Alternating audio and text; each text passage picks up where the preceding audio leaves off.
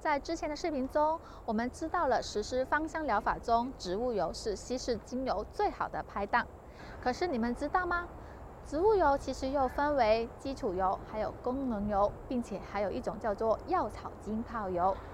作为消费者的大家，知道怎样选择吗？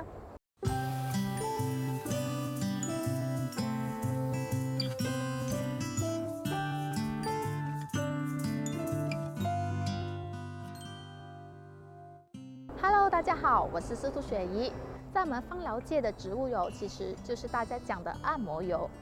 其实很多朋友在选用这些植物油的时候，很关心的问题都是：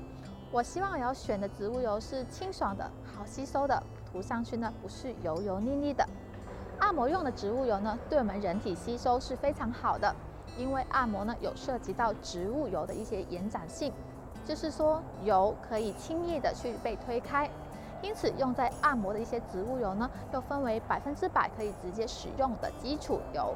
和不可以百分之百直接使用的一些功能性的植物油。前者呢是具有延展性，方便我们在进行按摩的时候可以轻易的推动；而后者呢就是延展性比较低，在大部分进行按摩的时候，因为太黏了不好推，又或者推几下呢就会被身体吸收，就不利于按摩。因此呢，就不建议单独去使用。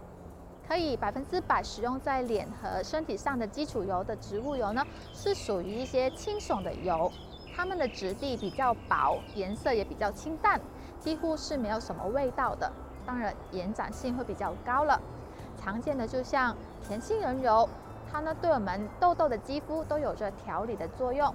对于一些富贵手的一些敏感性的肌肤也有保护的作用。荷荷巴油呢，对发炎的皮肤或者一些湿疹的皮肤都有治疗的效果，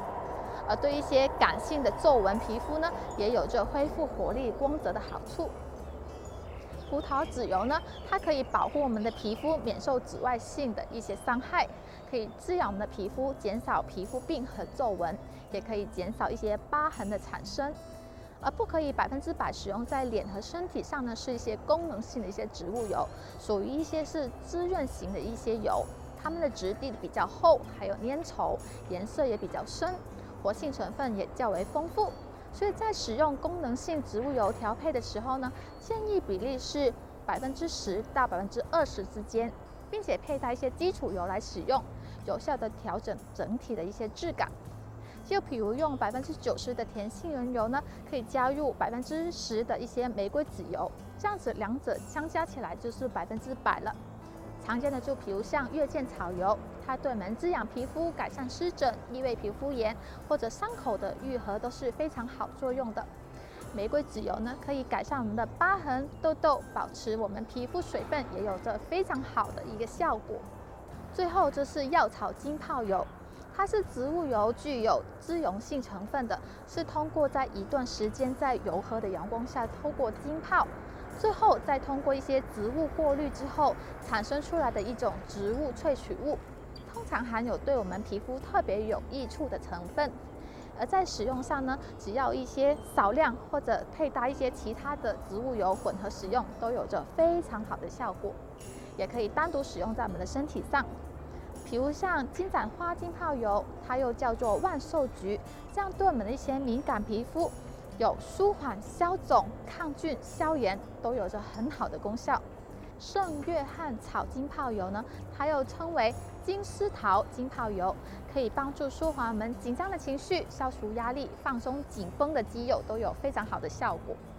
而三金草浸泡油呢，对治疗我们淤伤、减轻我们肌肉酸痛、减大我们黑眼圈，也有着非常好的效果。当然，最重要的一点还是要选择到很适合自己肌肤的，并且有功效的植物油的使用。其实，在我的《芳疗百问》第一季“什么是植物油”的视频中都有讲过，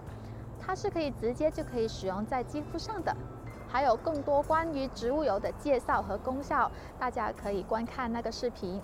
又或者直接在我这本《芳疗百问》里面，怎样选择按摩用的植物油这个章节里，也有更详细的列明。